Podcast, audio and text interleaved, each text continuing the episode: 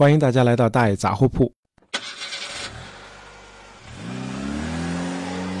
所有体验过这个无人驾驶汽车的人，几乎都异口同声的断言：传统汽车肯定是要被无人驾驶汽车彻底取代的。哎，这几乎已经成了一个共识。呃，大伙儿普遍认为这是一个历史的必然，就像这个纸张取代这个竹简，燃气轮船取代帆船一样。咱们接受也罢啊，不接受也罢，它肯定是会到来的，而且据说会来得很快。那应该承认，这个技术给大伙儿带来的更多的还是福音，尤其是对咱们中国人更是如此。呃，在咱们国家不少城市的大街上，甚至是在这个快速路上，你经常会见到有车在最左边的车道上大摇大摆的缓慢行驶，走得比鹅都慢。哎，你不得不从右侧超车。你超车的时候，你扭头一看，哦，难怪他开这么慢呢。原来这哥们儿一边驾驶，一边正在专注的在手机上发信息呢。嘿，多危险！还有就是，你肯定讨厌这一类司机，那他们不是为了拐弯儿。而是为了超过他前面的车而强行并线并到你这边来，哎，这个在国内开车，老实说，这驾车的乐趣早就被这些惊吓和愤怒给抵消掉了。因此我大胆的断言，那咱们中国人是最有理由期盼这个无人驾驶汽车了。如果街上所有的车，哎，都像这个智能汽车那样规规矩矩的行驶，那路上就再也不会有拥堵、愤怒和车祸了。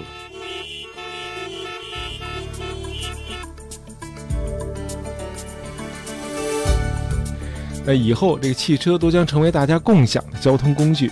你发一条信息啊，一辆无人驾驶汽车就开到你家的门口。你上车后，可以头也不抬的继续玩你的游戏或者发你的朋友圈。那么，这辆无人驾驶汽车会自己选择最快捷的路径，把你送到你的目的地。到了之后，它也不需要开进某个停车场来占个车位，因为这会儿它已经接到了新的约车信息了。于是他又自己开走了，去接离这儿最近的新的客人。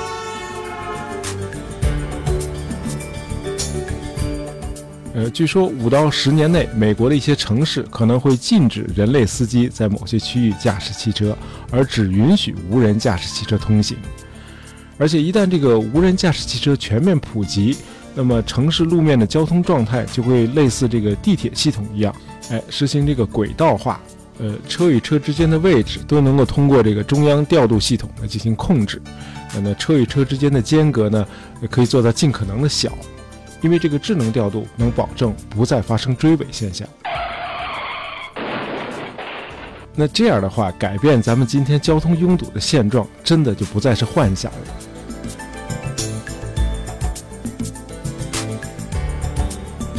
好那要是专车和这个无人驾驶技术就能解决咱们日常的交通需求，那自己养一辆车真的就没有必要了。对于很多人来说，这个你真的就不用再买车了。那在未来，这个购车估计只能算是娱乐型消费了。那毕竟世界上还有相当一部分人，对他们来说，这个驾驶不是负担，而是一种莫大的乐趣。啊，这些人就是所谓的 heavy users。哎，比如相当多的德国人。那在德国住过一段时间，你会发现，那世界上可能没有哪个民族比德国人更爱他们的汽车了。这也很容易理解，那世界上第一辆汽车就是人德国人传出来的嘛。呃，英国虽然是在19世纪上半叶就已经开始经营这个蒸汽机公交车了，但是和后来出现的这个内燃机相比，这个蒸汽机汽车这个弊病太多了。不仅要安装这个笨重的蒸汽机和锅炉，这个随车还要携带很多的固体燃料，像什么煤呀、木材呀，还要花很长的时间把水煮沸腾了，哎，才能产生一定的气压，才能启动这个车子，而且这个热效率很低。这行驶的时候，这车子还冒着浓浓的黑烟，这确实是很不方便，也很不环保。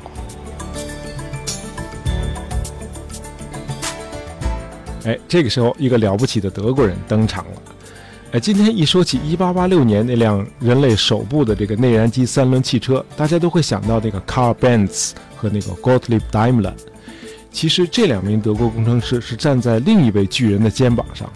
哎，他就是在汽车出现十年前，也就是1876年，发明四冲程内燃机的那个 Nikolaus August Otto。哎，不管这位叫 Otto 的工程师后来有多么的这个墨守成规，他毕竟是内燃机汽车的奠基人。如果没有 Otto 发动机，那么汽车的诞生至少还得再推迟几十年。而且，这个卡尔·本茨虽然在1886年1月，呃，就获得了他那款三轮汽车的专利，但是由于第一次试车的时候那样车给撞坏了，于是这个官方就一再阻挠再次试车。这个 Benz 呢，非常的苦恼。这个僵局呢，后来是被他的妻子打破了。呃，有一天，卡尔·本茨的妻子听说他父亲生病了，哎，这位女士就从车库里把那辆样车给拽出来，哎，启动后就开跑了。这一跑就跑了九十公里。哎，这让这个路旁正在干活的人们生平第一次听到了内燃发动机的轰鸣声。而且那辆样车不像后来的汽车那样，它没有车厢，这个司机完全暴露在外面。哎，大伙儿就惊愕地发现，这个从马路上疾驶而过的那辆三个轮子的机动车，居然是一位女士在驾驶。哎，结果是一位女士完成了人类第一辆汽车的真正意义的试车。以后可别再瞧不起女司机了啊！好，汽车的发展史到此算是正式起步了。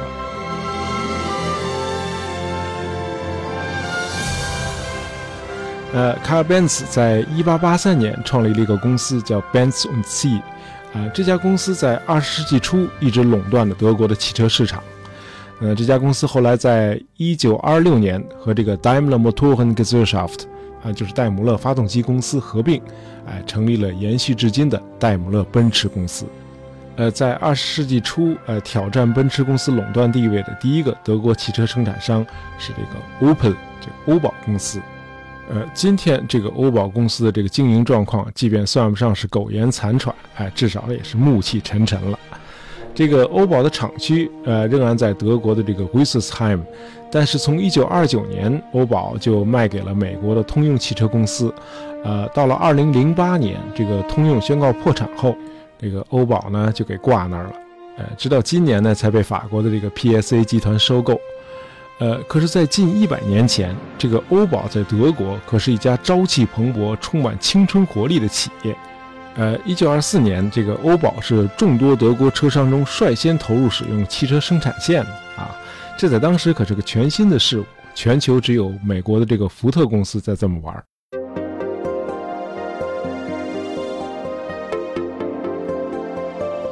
呃，大伙熟知的这个大众汽车公司诞生于一九三七年，但是大众汽车这个理念早在一九三四年就有了。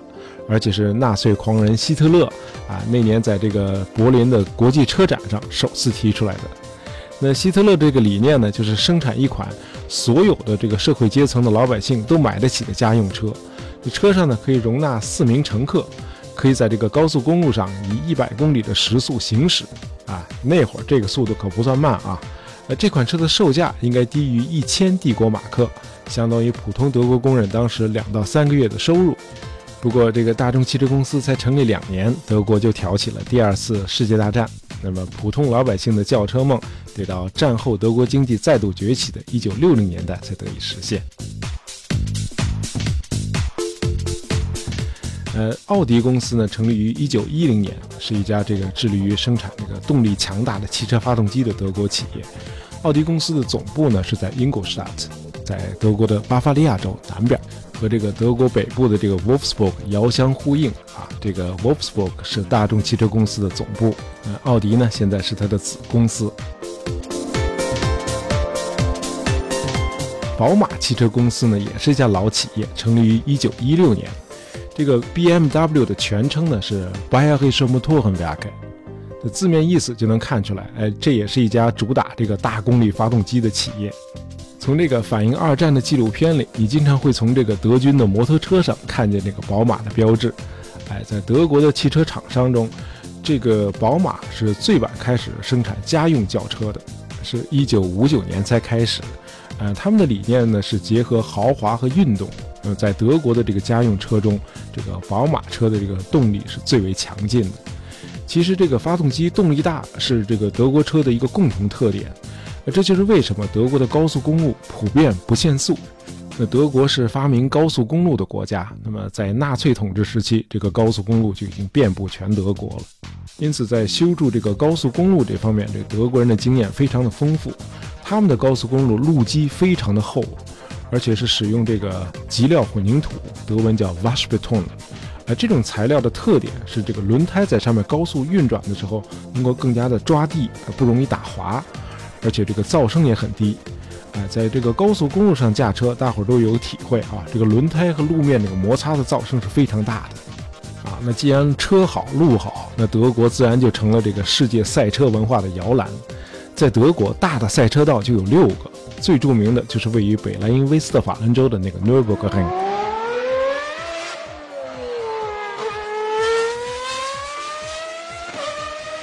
这个赛道建于1927年，全长26公里，弯道多达87个。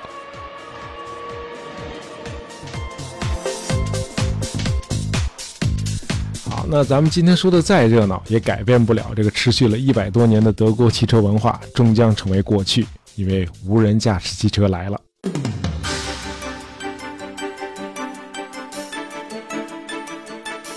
哎，无人驾驶汽车一来，就意味着驾车的乐趣将彻底消失。另外，这个无人驾驶汽车一旦真的粉墨登场，它还会给咱们的社会带来更多的连带冲击。比如这个保险公司，这个车险基本上就没有存在的必要了。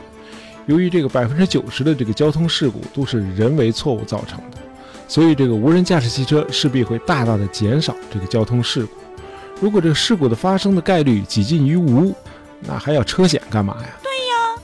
另外，这个高速公路的基础设施，哎，有一多半也都可以拆掉了，比如什么服务区啊，因为不会再有疲劳的需要休息的司机了。那既然是汽车自己在驾驶，你就可以在车上睡觉。那这个汽车旅馆也和这个古代的驿站一样，也将成为一个历史名词。当然，这个无人驾驶汽车也不会在下礼拜三就得到全面的普及啊，有一些技术问题还是有待解决的。比如下了这个鹅毛大雪之后，这个车上的照相机就傻了，因为这个路面上的车道分辨不出来了。Oh no！再有就是这个无人驾驶汽车上安装的这个众多的高精度的感应器的价格实在是太贵了，因此这个量产呢一时半会儿还实现不了。啊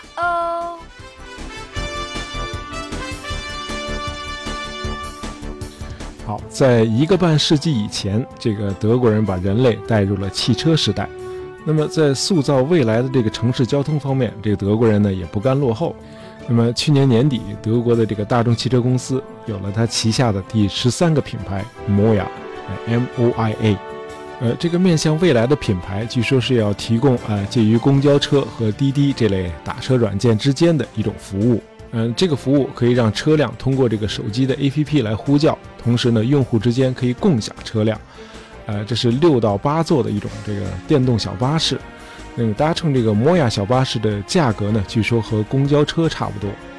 到了二零二一年，这些小巴士呢将全部被无人驾驶汽车取代。据这个摩亚的首席执行官说，啊，这个品牌最大的市场将是欧洲、美国和中国。哎，这有意思的是，这个摩亚这个名字呢源自梵文，它的意思呢大概是魔法。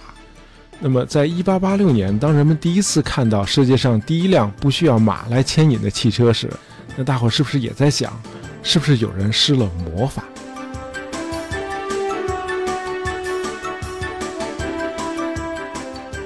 好，咱们今天简单聊了聊汽车啊，喜欢大爷杂货铺的朋友，别忘了订阅我们的专辑，这样就不会错过我们的新节目了。感谢大家收听，咱们下期再见。